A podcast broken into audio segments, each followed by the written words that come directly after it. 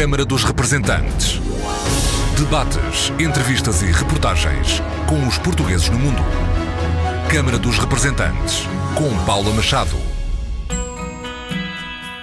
Olá, bem-vindos ao Câmara dos Representantes. Hoje vamos viajar até à Suíça, em foco a comunidade portuguesa de Genebra. O mote foi dado pelo Dia da Língua Portuguesa e da Cultura da CPLP, 5 de maio, organizado pela Laços, Associação Cultural Luso-Suíça, fundada a 16 de maio de 2013. Uma iniciativa que reuniu à volta da língua portuguesa associações lusófonas de Genebra e que contou com a participação dos conselheiros das comunidades portuguesas Luísa Semedo de França, Yolanda Banoviegas do país de Gales, Pedro Rupio da Bélgica, Alfredo Stoffel da Alemanha e Domingos Pereira da Suíça. Saber como vivem os trabalhadores portugueses, como está o ensino da língua portuguesa, tomarmos o pulso ao movimento associativo e também falarmos com portugueses que deixaram um dia Portugal em busca de uma vida melhor. São conversas para ouvir já a seguir. Dia 5 de maio foi dia de festa em Vernier. Debates e muita animação e gastronomia lusófonas assinalaram o Dia da Língua Portuguesa e da Cultura da CPLP, uma iniciativa da Laços, Associação Cultural Luso-Suíça. O presidente é Fernando Ribeiro, portista convicto e a festejar já a vitória da Primeira Liga do Campeonato de Futebol Português. É uma sensação louca, porque penta só há um, é do Porto e mais nenhum. É uma loucura. Eu gostar do Porto, é ser do Porto. É alma, é alma, é tudo, vai tudo, vai tudo na alma, tudo na alma. É presidente da Associação Laços. Já estou há três anos na associação. Foi o convite do, do, antigo presidente que me chamou para a associação. Eu gostei do convite, eh, fiz a parte de tesoureiro e este ano convidado para a presidência da, da nossa Associação Laços. É natural de onde, Fernando Ribeiro? Eu sou do Porto. Eu nasci na cidade de São João, mas estou, meus pais moram, uh, habitamos agora em Hermesino. E o que é que o trouxe até à Suíça? Foi a vida pelo trabalho começar a desaparecer e, e eu pensar, eu, eu nunca tive o espírito de emigrar. Uh, e chegou o um momento que eu tive, tive que pensar duas vezes, ou ficas ou vais, ou vais ou ficas, e eu então decidi partir, pensar ter uma vida melhor e, e graças a Deus que parti de Portugal e estou aqui na Suíça, vai fazer 16 anos. Na altura já tinha constituído família em Portugal? Já tinha, já tinha. Os meus dois filhos nasceram em Portugal, não nasceram aqui, nasceram em Portugal. Como é que foi o reagrupamento familiar? Na altura, tendo em conta que a Suíça não pertence à União Europeia? Correto. Eu estive aqui um ano e meio sozinho, depois estive a preparar a, o, o permit, estive a, a procura dos papéis, depois constituí a, a minha vida mais ou menos um ano e meio e consegui trazer a minha família ao fim de um ano e meio para cima, arranjar uma casa e instalá-los aqui uh, na Suíça. Para trás ficaram as francesinhas? Ficar, ficar. ficar as, as francesas, as saudades, a praia, que eu gosto muito de praia, sou muito de praia, mas pronto, é a vida. Tivemos que ir procurar novos caminhos, novos horizontes e a vida, a gente não sabe onde é que vai parar a vida, mas a escolha da gente partir do, do, do país, mas é assim. Está a pensar um dia regressar a Portugal? Estou, estou, que eu gosto muito de Portugal, mas não sei quando. Mas voltando à sua vida na Suíça, trabalhou em Portugal, fez descontos, agora aqui também trabalha, também está a descontar. Como é que analisa esta dupla tributação entre Portugal e a Suíça? Bom, a situação de Portugal é, é, é como você sabe, você quanto, o tempo que trabalha em Portugal também conta para a sua reforma. Hoje em dia a gente está noutro país, começa a ver a situação do país, que estamos fora, e vê que a situação que é diferente em nível de Portugal. Porque a Suíça dá-nos outros meios que Portugal não dão. Prontos, outras situações que Portugal não dão.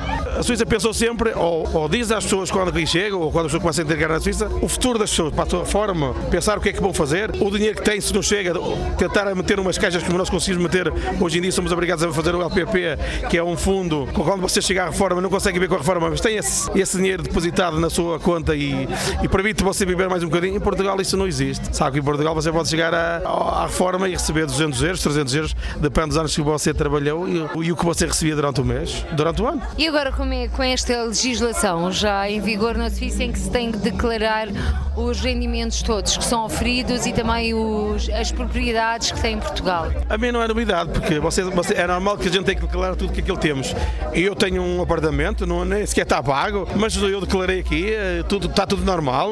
Os impostos sabem o que é que eu tenho e o que é que eu não tenho. Não tenho nada a esconder. Eu não posso pagar as taxas em dois lados. Ou pago em Portugal ou pago aqui. Tudo que eu apresento aqui que pago em Portugal, eles acabam por descontar aquilo que eu estou a pagar em Portugal. Ou seja, este problema não é um problema. Exato, não é um problema. As pessoas acabam fazem um problema muito grave, mas não é problema. Você pagar em Portugal, você pagar no estrangeiro é quase a mesma coisa. Tem que declarar qual é o seu país de residência. Eu hoje em dia estou a residir na Suíça, tenho que declarar aquilo que, está, que eu tenho em Portugal. Automaticamente eu declarei aquilo que tenho em Portugal, não tenho nada a esconder. É uma falsa questão. É, é falsa questão e depois não é assim. As pessoas às vezes fazem, fazem muitos problemas, quase que nem, nem é preciso fazer o problema. Tem que se analisar bem as coisas. Você está aqui num país de fora, automaticamente se você está aqui, se pensa cá a residir, se pensa cá, cá a ficar, se está cá de passagem, já não digo que você tenha que declarar o que você tem em Portugal, mas está aqui, está aqui a viver, automaticamente vai ter que declarar aquilo que tem em Portugal, que é para eles saber o que é que você tem e o que é que você não tem. Amanhã eles podem vir ajudá-lo, mas eu sei que saber aquilo que você tem.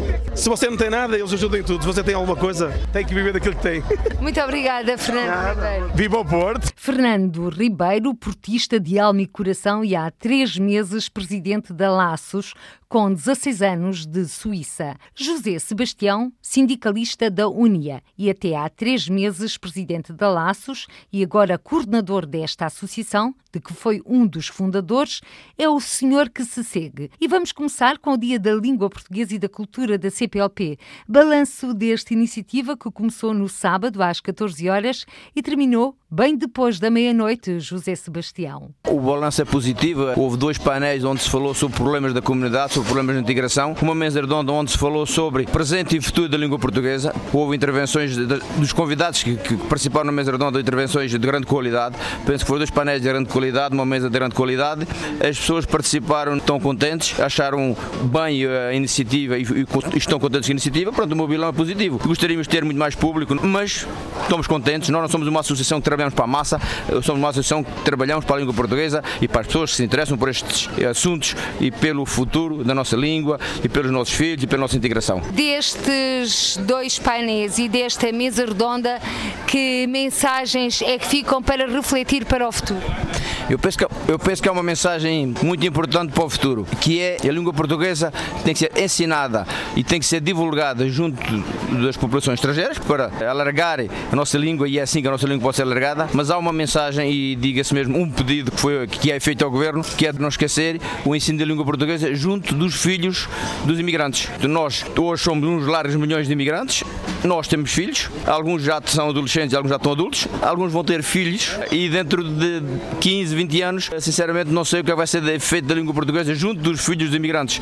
Portanto, se de um lado é, será importantíssima a divulgação da nossa língua junto dos estrangeiros, não pode de maneira nenhuma os nossos governos esquecer o ensino da língua e dar condições para ser ensinado a língua portuguesa de qualidade e com professores necessários para os nossos filhos, porque serão o futuro, o futuro da nossa comunidade. Há outros pontos que falaram que são para mim muito importantes e conseguiu-se ver porque havia representantes da Inglaterra, da Alemanha, da França e da Suíça e conseguiu-se ver, mesmo sendo países diferentes, que há certos pontos que são comuns, que é a não participação da comunidade na vida política, na vida cívica e na vida cultural e social do país de acolhimento. Isso para mim penso que é uma mensagem que um pedido também dos conselheiros e dos participantes participar na mesa que é temos que arranjar maneira, arranjar estratégias para que as pessoas participem mais na vida local, sem nunca, é claro, esquecer o nosso país de origem.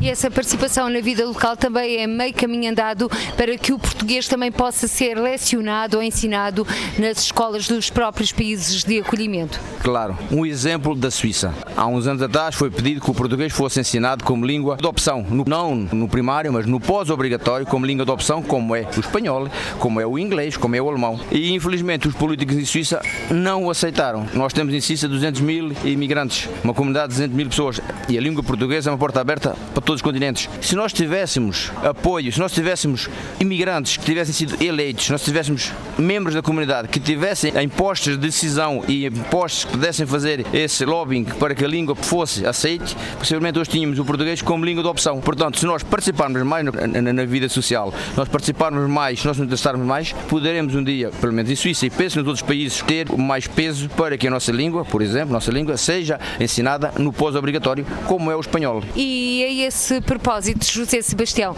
nesta iniciativa da Laços estiveram representantes de várias associações lusófonas. Se todas estas associações e se todos os lusófonos estiverem empenhados nesse propósito, talvez se possa concretizar exatamente a integração do português nos, nos currículos oficiais suíços. Sim, quando nós dizemos assim, há 200 mil portugueses em Suíça, mas depois juntamos os moçambicanos, a população da Guiné-Bissau, Cabo Verde, Angola, Brasil. Por exemplo, Brasil são 90 mil em Suíça. Nós fazemos não 200 mil nem 300 mil, mas fazemos muito mais do que isso.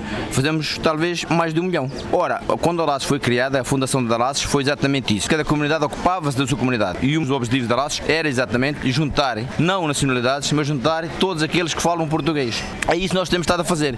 Como ontem foi visto, uh, juntámos associações de Cabo Verde, de Angola, Moçambique, Brasil, Guiné-Bissau, todos os países de língua portuguesa estiveram representados. Hoje conseguimos juntá-los e juntamos-nos em todos os nossos eventos eh, ao nível cultural, o que seria interessante e penso que vai ser interessante é um dia juntarmos ao nível político. Porquê? Digo isto. No dia que a língua portuguesa for ensinada como língua de opção, ou mesmo se houvesse outra possibilidade de ter a língua portuguesa ensino, mesmo porque não ser ensinada no primário em Suíça, porque há a possibilidade de o fazer porque um dia por semana, uma tarde por semana, as crianças em Suíça não têm escola, poderia ser com o apoio suíço. Tudo isso seria importante para toda a comunidade, não portuguesa, mas para a comunidade de língua portuguesa. Que é isso que a Laços é. É uma associação que trabalha para todos aqueles que falam português. No dia que nós conseguirmos politicamente e socialmente e na vida cívica juntar estas comunidades para um só objetivo, que falam português representam um peso enorme na comunidade suíça. E nos outros países igual, pelo que se viu nas mesas redondas, nos painéis. Voltando um pouco a Laços. A Laços foi criado exatamente com esse objetivo de unir os falantes da língua portuguesa na Suíça. O Alaços foi fundada em 16 de maio de 2013. As associações formam-se porquê? Porque há um grupo de pessoas que se conhecem e queriam fazer projetos comuns. Pelo menos aqui na Suíça é assim. Eu era membro de associações portuguesas, tinha colegas que eram, por exemplo, um colega que era da Associação de, Guiné-Bissau, tinha colegas que estavam nas associações brasileiras e um dia disseram, epá, nós partilhamos a língua portuguesa. Falamos todos a língua portuguesa. Porquê é que nós, em vez de estarmos a dizer para as nossas comunidades, cada um separado, nos juntamos todos aqueles que falam português? Isso foi um dos objetivos da Laços. Porque é que muitas vezes põe-me a pergunta, mas porquê é que vocês chamam Laços? É muito simples. Quando foi a fundação, na discussão, houve alguém, com um colega meu, que disse nós temos que arranjar maneira de fazer laços entre as comunidades de língua portuguesa. E ficou o nome, Associação Laços, Associação Cultural dos Suíços Laços. Criar laços entre nós. E também criar laços com a população suíça, porque não podemos esquecer, tudo que nós fazemos em Suíça, fazemos sempre em língua portuguesa e em língua francês. Ontem, uma exceção, como era a língua, dia da língua portuguesa das culturas lusófonas, só foi feito em português. Mas fazemos sempre, tudo que nós fazemos, é sempre uma parte em francês e uma parte em português. Criar laços com as comunidades de língua portuguesa, criar laços com as comunidades de outros países e com a população suíça. Outro objetivo é a participação cívica, criar eventos onde as pessoas possam discutir participação cívica e social. Como nós temos feito desde 2013, fizemos diversas mesas redondas com políticos, políticos suíços, políticos portugueses, com sociólogos suíços, com membros do Conselho das Comunidades e com outras associações. Temos juntado associações porque temos diversas associações em Suíça que se ocupam de integração de outras comunidades, como a América Latina. A última mesa redonda que fizemos estava um representante por cada continente. E aí podemos incentivar a nossa população, a nossa comunidade, para a participação cívica, como eu digo, muito importante. Hoje, os suíços sabem que nós, se quisermos, podemos ter uma grande força na Suíça, podemos ter uma grande força. Aliás, a Suíça é o exemplo vivo de uma democracia participativa. Claro, por exemplo, nós fizemos o evento de ontem, foi evento na cidade de Vernier. A cidade de Vernier é uma cidade portuguesa. A cidade de Vernier é a cidade em Suíça que mais portugueses tem. A maioria da população de Vernier é português. Infelizmente, eh, participamos muito pouco na vida cívica da cidade. Há o que nós chamamos de contrato Cartier, que quer dizer, há reuniões onde a população apresenta projetos para a vida dos cartiers, os portugueses participam muito pouco. É uma das coisas que nós tentamos fazer com que os portugueses participem mais, mas penso que está a mudar. Está a mudar devagarinho, porque nós somos muito lentos e vai muito devagarinho, mas está a mudar.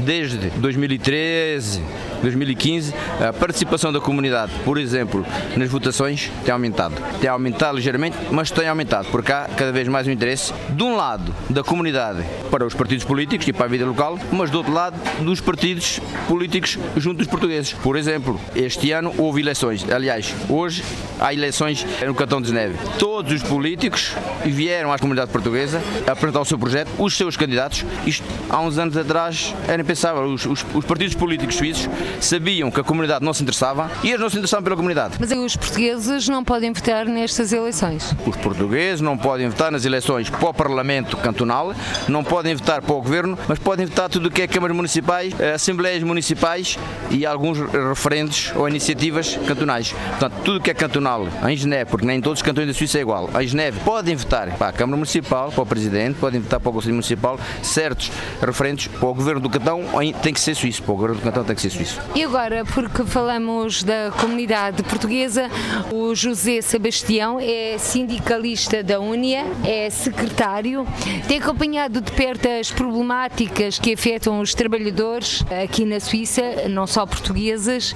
Neste momento existem grandes disparidades. Sim, hoje em Suíça houve uma explosão enorme do trabalho temporário. Todo o encargo é transferido para os trabalhadores. O trabalho temporário, quando há trabalho, os trabalhadores trabalham, quando não há, não trabalham, mas entretanto têm que fazer viver a sua família. Temos outro problema que é o sistema social em Suíça. Não há segurança social. Cada pessoa tem que pagar a sua segurança de doença. Por exemplo, uma família de quatro, de quatro pessoas, pai, mãe e dois filhos, paga no mínimo 1.500 francos de segurança de doença por mês. E estamos a falar de um ordenado mínimo de quanto? Bom, em Suíça não há ordenado mínimo mínimo. Em Suíça há ordenado por sector de atividade. Portanto, na construção há um salário, nas limpezas há outro. Estamos agora, os sindicatos estão a reclamar o salário mínimo. Para dar um exemplo, nas limpezas, o salário mínimo da limpeza é 19,70. 19,70. 19,70 dá, uma média. A hora? A hora, que dá por à volta de 3 mil francos, 3 mil e poucos francos. Mas quando tiras exatamente o, o seguro-doença, quando tiras o aluguer da casa, que é enorme, fica muito pouco. E depois temos outro problema. Há uma agravante nisto tudo. O fato das informações fiscais diretas. O que quer dizer, quem tem uma casa em Portugal ou quem tem algo em seu nome, o Estado Suíço não ajuda nada. Quero dizer, alguém que perdeu o emprego vai para o Fundo de Desemprego. O Fundo de Desemprego em Suíça é média, uma média de dois anos. Ao fim desses dois anos, se não encontrar trabalho, fica sem nenhum rendimento, nenhum rendimento. Então, a nossa comunidade, que é uma comunidade que é muito de trabalho manual, são os trabalhos mais precários, mais difíceis, temos muita gente que fica em fim de desemprego. E esse fim de desemprego, o que é que as pessoas faziam? Faziam apelo ao que chama o Hospício Geral, que é a ajuda social. Ora, a ajuda social diz desde que tenha mais de 4 mil francos numa conta bancária, ou desde que tenha um carro, ou desde que tenha um bem em seu nome, mesmo no país de origem, não tem direito. Antes ainda se pedia contornar a lei. Contornar a lei, eu não queria dizer isso, mas contornar a lei, hoje não, não é possível. O que torna que a nossa comunidade ficou bastante mais precária. Quem tem aqui 30 anos, se uma vida a, a, poupar para comprar um apartamento ou para fazer uma casa em Portugal, vai ao Espírito Geral, o Espírito diz: Ah, o senhor tem uma casa em Portugal, então não tem direito. Tem que vender a sua casa e quando gastar o dinheiro da sua casa, então venha cá e nós ajudamos. Ou então volta para o seu país. Isto faz o quê? Faz para não cair na precariedade, porque as pessoas precisam de comer, que as pessoas precisam de viver, leva os trabalhadores a aceitarem condições, às vezes, de miséria, condições que nunca aceitariam no, no momento normal. José Sebastião, estamos então a regredir no que se refere aos direitos e ao bem-estar das famílias? Sim, claramente, em Suíça, claramente. Em Suíça, claramente, ao nível, claramente, há uma grande precariedade que se instalou. Depois temos outra coisa, que é o, o, o político.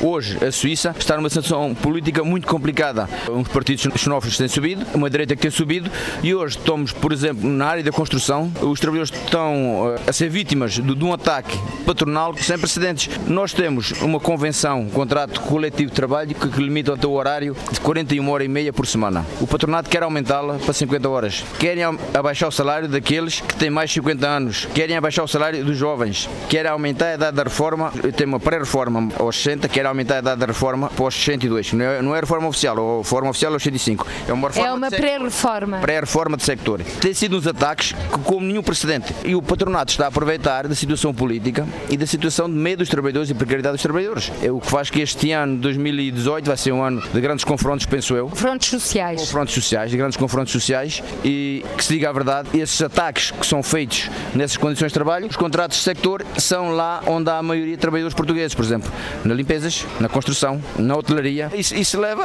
a criar uma grande frustração na, na comunidade e vamos ver como, como, é que se vai passar. Tem que passar pela coragem dos trabalhadores, não deixar de maneira nenhuma isso passar. Os trabalhadores portugueses em Suíça hoje a situação é bastante precária, porque a parte política fez que, se, que seja assim. E ao mesmo tempo podemos estar também a assistir a uma crise do sindicalismo, ou seja, estes novos jovens já não estão a sindicalizarem-se? Não acho que, que, que haja uma crise de sindicalismo. Há talvez uma não informação política dos trabalhadores, isso talvez. A falta de consciência, diria, há uma grande falta de consciência política dos trabalhadores. Há uma renovação da classe trabalhadora, onde há muitos de certa idade, estão a chegar à idade da reforma, que estão a ir embora, e os novos que estão a vir. É claro que hoje em dia, com o que está a passar, com a internet, com tudo isso, os trabalhadores têm uma grande falta de consciência política. No sindicato Unia não há problema de sindicalização, nós continuamos a ser o maior sindicato da Suíça. Temos 200 mil membros, temos 30 mil membros de origem portuguesa, mas é verdade que hoje a precariedade se instalou, os trabalhadores aceitam tudo. E um trabalhador hoje não pode dizer nada ao patrão. Antigamente um trabalhador podia reclamar, hoje em Suíça um trabalhador não reclama. E isso cria uma certa frustração nos trabalhadores e há que saber que há 4 anos, tem que se compreender isso, que há 4 anos não há aumentação nos salários em Suíça. Os salários estão congelados? Praticamente. Foi uma política linear de, todas, de todos os sectores. Há 4 anos que não há aumentação de salário. Por exemplo, Mas porquê, José Sebastião? É quando se fala na Suíça, tem-se ideia de um paraíso onde se vive muito bem, onde há dinheiro por todo o lado. Uh, chegar a Portugal com Mercedes ou com BM não quer dizer que esteja a viver num país com muita fortuna. Em Suíça é muito fácil e há créditos. O crédito é fácil para comprar um carro. Mas há muita miséria. Há casais, homem e mulher trabalhando na limpeza. Cada um. Está a falar de casais portugueses ou no geral? Em geral, mas neste caso estou a falar de casais portugueses. Um exemplo, estou, estou a dar um exemplo.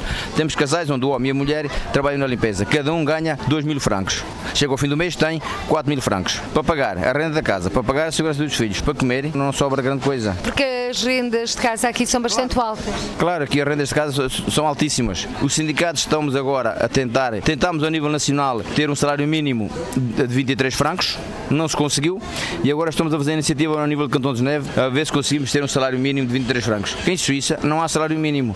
Num sector onde não há um contrato coletivo, o patrão pode pagar o que ele quiser. Há que compreender que em Suíça os trabalhadores têm só direito, 4 semanas de férias, o resto são os contratos coletivos que dão os direitos. Agora, porquê é que há 4 anos que não há? Há 4 anos não há porque há 4 anos que há mais ainda de 4, mas a, a Suíça é dirigida por partidos de direita e congelaram praticamente todas as condições sociais. Há 10 anos que não se consegue nenhuma conquista social em Suíça para os trabalhadores. E há 4 anos, claramente, há, uma, há uma, um congelamento dos salários e não é só um congelamento dos salários, são as horas suplementares que antes eram pagas e que agora deixaram de ser pagas. É o que eles chamam a flexibilidade. Hoje o patronato na construção está a propor uma convenção moderna. Tem mesmo no comunicado de pressa, no sítio da internet deles, Sociedade Suíça de Entrepreneurs, de patrões, onde eles dizem é necessário para o sector ter uma convenção moderna. Por isso uma convenção é muito, simples, é muito simples. Eles têm três axes. Flexibilização máxima dos horários de trabalho.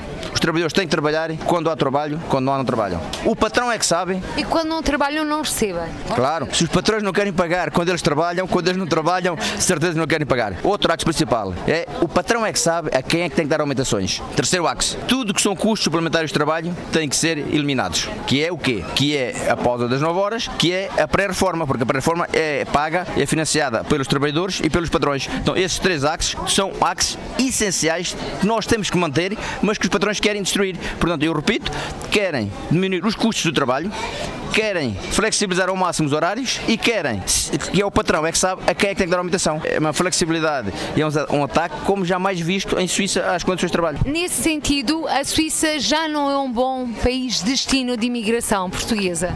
Ou ainda é? Eu não diria que não é um bom destino, nem que é um bom destino, que as pessoas vão para o país, escolhem, escolhem o país, se quiserem sair, se querem ficar em Portugal, ficam, se querem sair, saem, as pessoas é que escolhem. O que a Suíça não é, é um Eldorado. Quando se pensava que a Suíça era um Eldorado e que se vê chegar a Portugal imigrantes com belos carros, não quer dizer que, vivo, que vivem em Eldorados. Há muita gente com famílias a viver em apartamentos de uma peça e mesmo estúdios. Portanto, a Suíça não é Eldorado. Quem vier para a Suíça sabe que vai, primeiro, primeiro, para encontrar trabalho, extremamente difícil. Segundo, o nível de vida é muito caro. E terceiro, quando é encontrar trabalho, não é um trabalho estável. Vão passar anos e anos a ter trabalho precário. José Sebastião, feito que está este retrato, que comparativamente são muitas as diferenças entre a vida na Suíça e noutros países, mas como é que estamos a nível do movimento associativo? É uma questão que é recorrente nas comunidades portuguesas. Bom, o movimento associativo em Suíça, lá onde eu conheço melhor, o movimento associativo, há também um, uma renovação dos, quadros de dirigentes e do, do, movimento. Tento ser realista. Em Suíça, o movimento associativo é mais baseado em clubes de futebol, grupos folclóricos e há algumas associações culturais, associações de caráter social ligadas à cidadania. Também agora há uma associação que se criou, que é a associação que criaram, a Associação de Mulheres. Portanto, há diversas associações que estão a ser criadas fora do folclore. Eu penso que o movimento associativo em Suíça vai melhorar. Hoje em dia nós temos esse problema, é que há poucas associações que fazem algo fora do futebol ou, ou, ou do folclore, que é um problema, mas eu, eu quero acreditar que o movimento associativo tem o seu futuro e vê-se muita gente jovem, como vocês viram, vocês viram hoje e a RDP viu eh, na sala, eh, não só a Associação Portuguesas, mas a Associação dos outros países lusófonos, onde a maior parte do, dos quadros e do pessoal e dos militantes, porque são militantes, são jovens. Portanto, eu quero acreditar no movimento associativo. Penso que há futuro futuro mas tem que se melhorar um pouquinho mais, isso é certo, mas há futuro.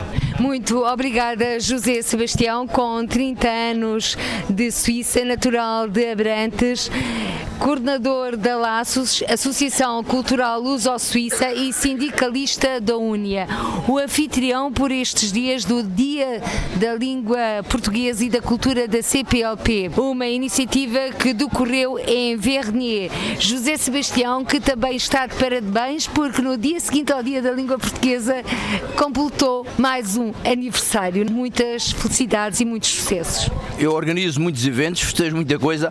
Há uma coisa que eu não gosto de festejar nem de, nem de organizar, sobretudo de festejar, que é os meus anos. Prefiro festejar os anos dos outros e não os meus. Mas obrigado, obrigado pelos parabéns. José Sebastião, sindicalista da Uni, é o maior sindicato na Suíça e coordenador da Laços, Associação Cultural Luso-Suíça. José Sebastião, que também foi conselheiro das comunidades portuguesas pela Suíça. Conselheiro das comunidades portuguesas eleito por Zurique, Domingos Pereira, que participou em painéis e mesa redonda na iniciativa que assinalou o Dia da Língua Portuguesa, é peremptório. O ensino da língua portuguesa é uma situação preocupante na Suíça.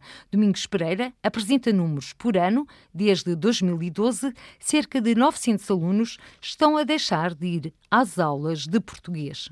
O ensino continua a ser uma questão preocupante, eh, no sentido em que eh, todos os anos há eh, centenas, em média 900 crianças que abandonam o ensino do português, portanto isto desde 2011, 2012. Só para uma questão de números, para terem uma ideia, em 2011, 2012, no ano letivo 2012, tínhamos quase 16 mil crianças. Atualmente são poucas mais de 9.600 crianças a frequentar o ensino do português na Suíça. Assim como diminuiu o número de crianças, eh, diminuiu o número de docentes também. São várias questões que levam a este, a este abandono, a incompatibilidade de horários, o ensino em si, em termos de ensino para estrangeiros, onde realmente os portugueses não se sentem, eh, digamos, não é um ensino compatível à realidade das nossas crianças. Eh, no seu entender, enquanto conselheiro das comunidades portuguesas, qual é o caminho que deve ser seguido? O caminho que deve ser seguido, penso, na minha opinião pessoal, as coordenações de ensinos devem cortar o vínculo que têm com Portugal. Isto é, adaptar-se ao ritmo, aos calendários do sistema local. O que é que eu quero dizer com isto? Quero dizer com isto, por exemplo, as inscrições terminam no final de março, os encarregados de educação não têm qualquer feedback da coordenação de ensino até uma semana antes do início das aulas. Ora, porquê? Porque eh, depois de eh, formarem os cursos, as coordenações têm que estar à espera da resposta de Portugal, isto é, em julho, se pode ou não pode ter este curso, se pode ou não pode pedir mais portanto, candidaturas para professores. Ora, chegando ao início das aulas que iniciam na segunda quinzena de agosto, eh, existem crianças, mas não existem professores para dar aulas. Portanto, o ensino do português é sempre paralelo, não é? E então há um horário da escola suíça, há um horário das atividades extracurriculares, onde depois não é compatível com o, horário da escola portuguesa e aí, eh, portanto, existe esse mesmo desistências dos cursos.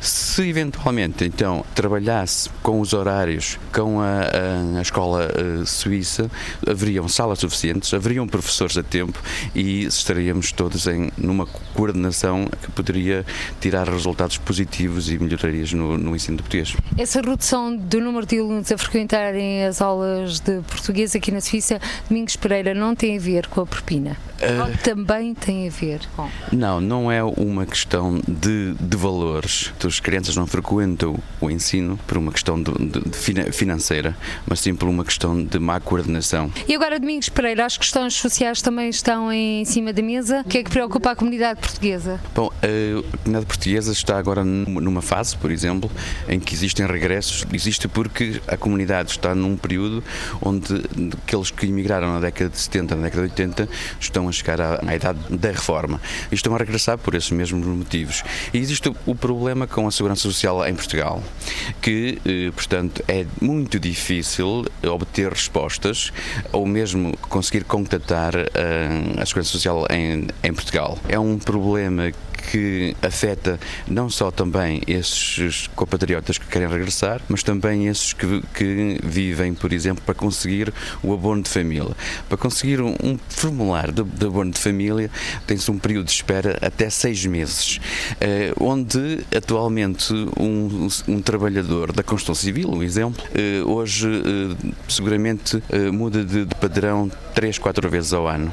Tem que requerer o mesmo formulário três a quatro vezes ao ano ano e passa-se um ano que por vezes não consegue obter o subsídio de, de abono de família devido à Segurança Social Portuguesa que não dá uh, qualquer resposta. Domingos Pereira, conselheiro das comunidades portuguesas eleito por Zurique e as preocupações da comunidade portuguesa na Suíça.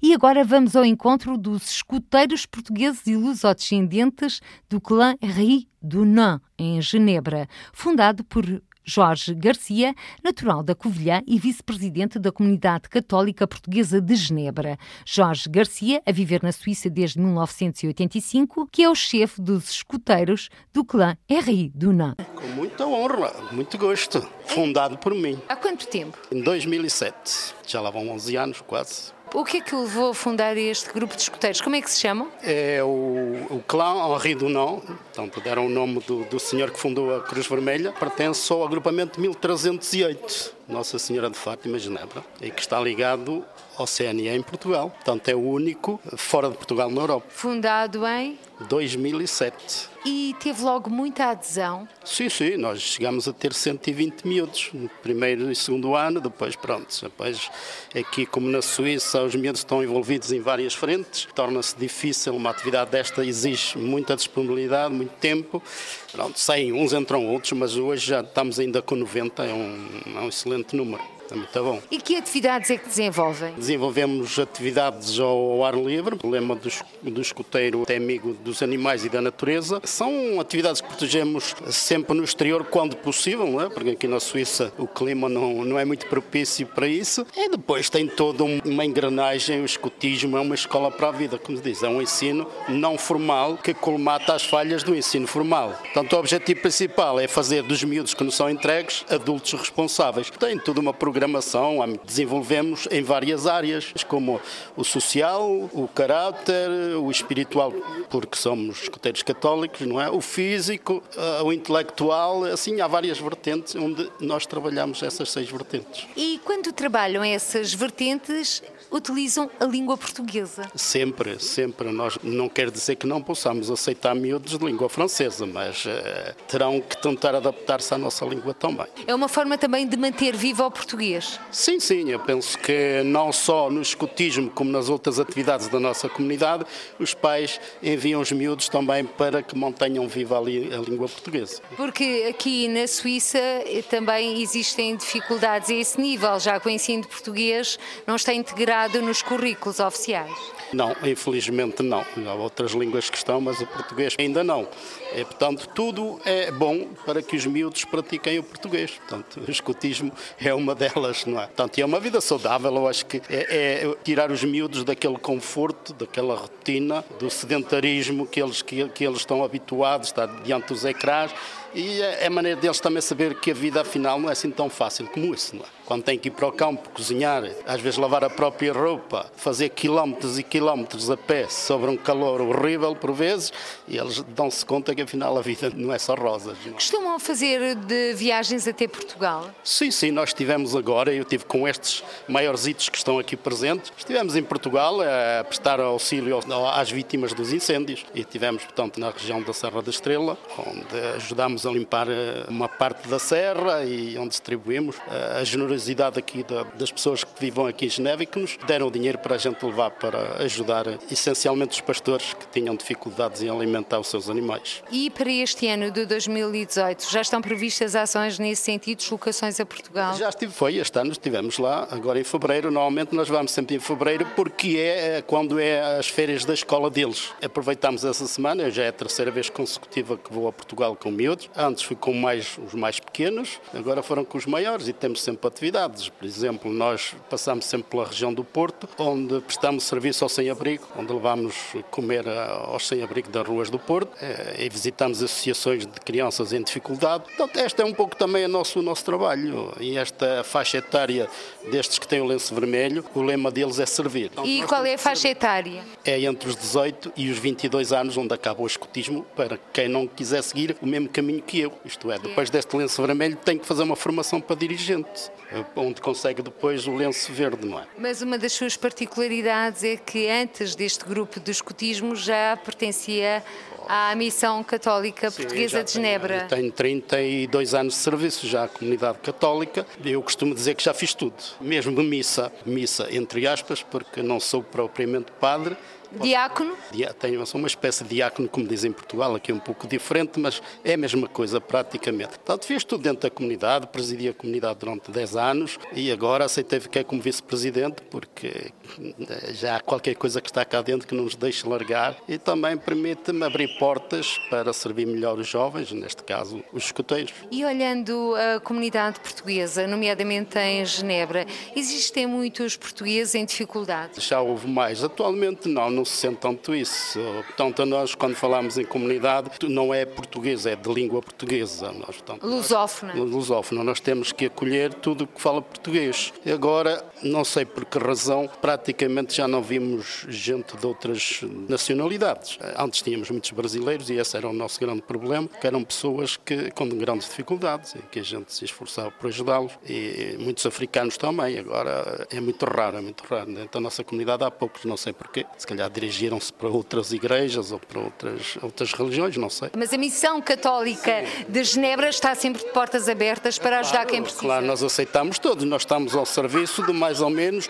vamos dizer, 40 mil portugueses tanto portuguesa, de língua portuguesa, portanto, uma grande parte eh, vive do lado lá da fronteira, vive na França. Portanto, nós acolhemos toda a gente, toda a gente é bem-vinda e estamos sempre dispostos a ajudar. Temos serviço social, temos muitas coisas para poder ajudar as pessoas que tenham dificuldade, não é? E Jorge Garcia, o que é que o trouxe até à Suíça? Disse adeus a Lisboa, infelizmente, porque eu estava no serviço militar e destinava-me a ser eh, oficial do Exército e o destino às vezes faz-nos destas coisas. Parti, um, parti um, um, pé e estive hospitalizado portanto, em Lisboa durante um mês e tal, pronto, e depois decidi mudar de vida, não é? Portanto, seria muito difícil eu conseguir os testes finais para ficar eh, definitivamente no Exército, então depois o destino trouxe-me até aqui e cá estou, desde 1985 E que atividade profissional desenvolve? Eu trabalho nas Nações Unidas. Eu não sou diplomata, como muita gente pensa que tudo que trabalha nas Nações Unidas, nem todos são diplomatas.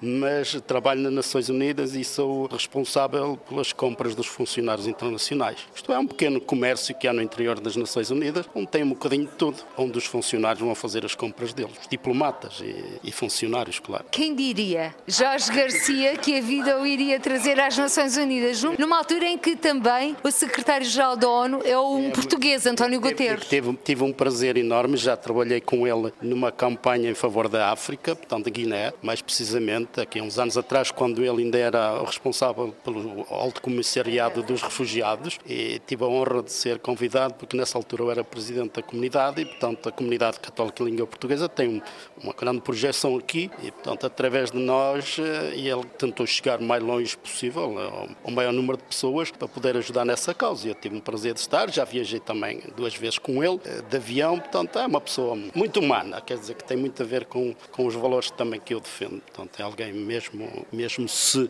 digamos, eu não sou o adepto da política, mas eh, é alguém que eu eh, estimo. Antes da, da política estão as pessoas e ele, como pessoa, é uma excelente pessoa. Voltando a si, Jorge Garcia, quando chegou à Suíça foi logo trabalhar nas Nações Unidas ou percorreu? Não, não, não, eu vinha, eu tive o privilégio de estar na grande reviravolta dos vinhos de Geneve.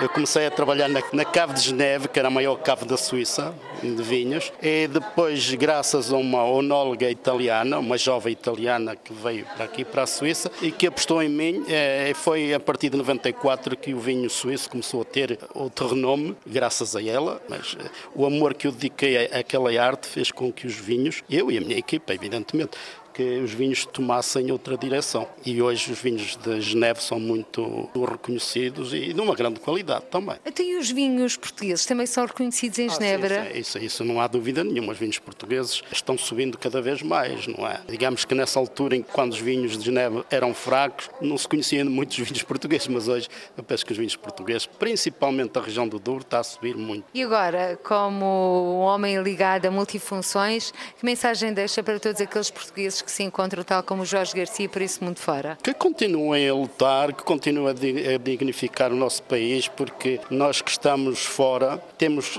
essa responsabilidade. Primeiro somos portugueses, devemos sentir orgulho, e depois temos uma responsabilidade acrescida que é de dignificar o nosso país, portanto, de ser a imagem do nosso país fora. Portanto, é isso a mensagem que eu lhes posso dizer e que onde quer que estejam, opá, que acreditem, continuem a lutar pelo aquilo que acreditam e defender os nossos valores, porque nós somos, acima de tudo, somos uma nação pequena, mas nós somos mesmo muito bons.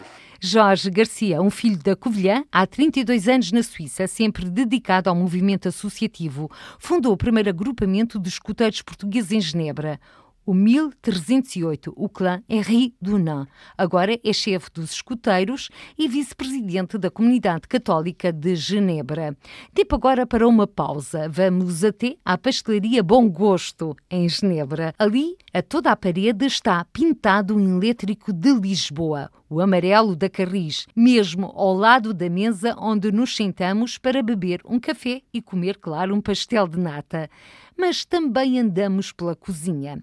Fernando Lopes, natural de Celurico de Bastos, é hoje um empresário português de sucesso na área da pastelaria e padaria. É proprietário de cinco pastelarias e é em cada um dos espaços que fazem todo o tipo de bolos e pão que vendem. Fabrico caseiro, pois claro. Fernando Lopes, que começa por nos contar como começou a sua história de imigração. A Celurico de Bastos é uma terra pobre. Eu, quando vim para a Suíça, a minha ideia era ganhar dinheiro para um café, para para ir para Celurico com um café. E já lá vão 30 anos e continuo aqui na Suíça. E em vez de ter café em Portugal, em Celurico, tenho cinco pastelarias na Suíça. E como é que deu o primeiro passo para entrar neste ramo? Não chegou aqui e não comprou logo uma pastelaria? Não, quando vim para a Suíça, como eu disse, foi com a ideia de ganhar dinheiro para um café, mas como era padeiro e pasteleiro, cheguei aqui e comecei a trabalhar na minha área, no meu serviço de pastelaria.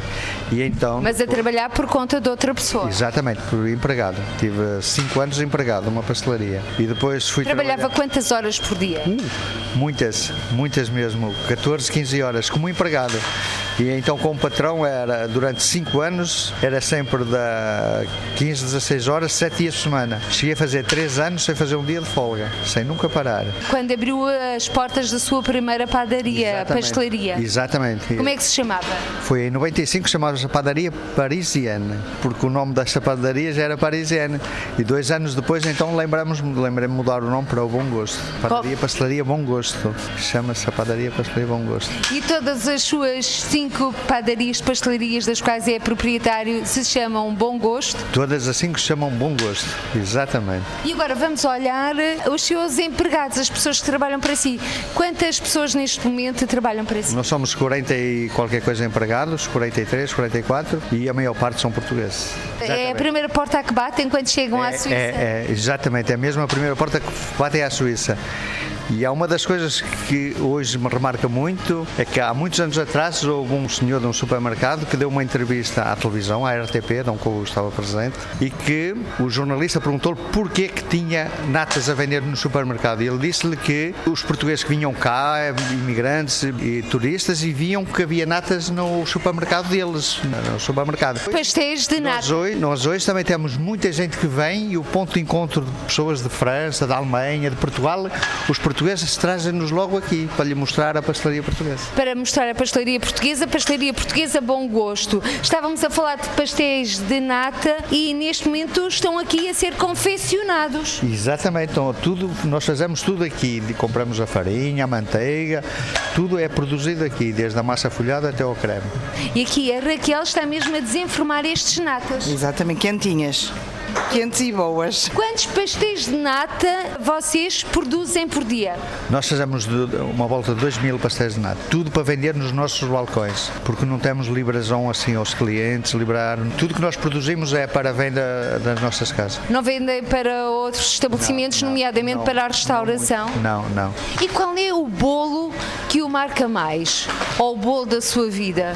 É as natas. É mesmo precisamente também isso. Há 40 anos que faço bolos e ainda hoje adoro comer natas. E quantas come por dia? Agora que é dono, os dias. proprietário. Não, todos os dias não como porque não posso, mas todos os domingos Não o pode pequeno almoço porque? é nada. Porque faz muitos bolos.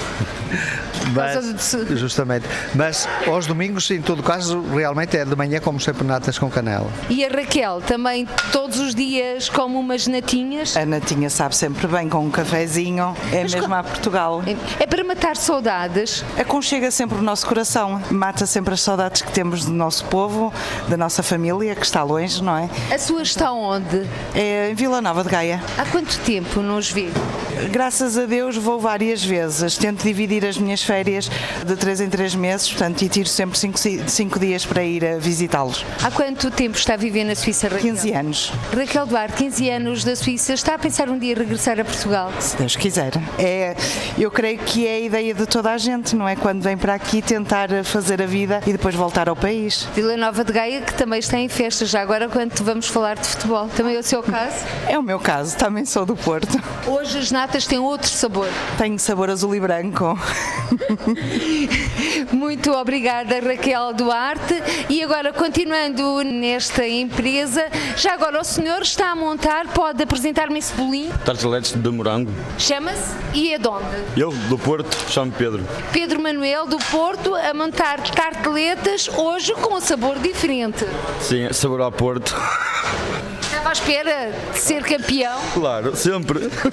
Está na Suíça há quanto tempo? Quatro anos. O que é que o levou a emigrar? Já tinha estado aqui há uns anos atrás e gosto, e gosto disto. Gosto da Suíça. Está a pensar um dia voltar a Portugal? Sim, acho que sim. Quanto mais não seja de caixão, mas vou. Sim, mais tarde. Vive-se bem na Suíça? Sim, vive-se bem. Vai muitas vezes a Portugal? De dois em dois meses, praticamente. Sempre que vai lá, vai, passa pelo estado do dragão. Sempre, por acaso é. Vou sempre ao dragão de metro, é sério. Mas já agora, qual é o docinho que lhe faz crescer água na boca? É isto aqui, semifrios de, de morango. Mas já não tem aquele sabor a Portugal. Sim, é igual. Muito obrigada, continuação de bom trabalho. Fernando Lopes, portanto, estamos aqui a ver estas instalações. Os seus eh, empregados, todos portugueses. Como é que um homem de Sulurico de Bastos tem um elétrico aqui na sua padaria Bom Gosto em Genebra? A decoração. Porque é percebe para atirar a atenção que somos portugueses, exatamente. E para si o símbolo de Portugal é o elétrico?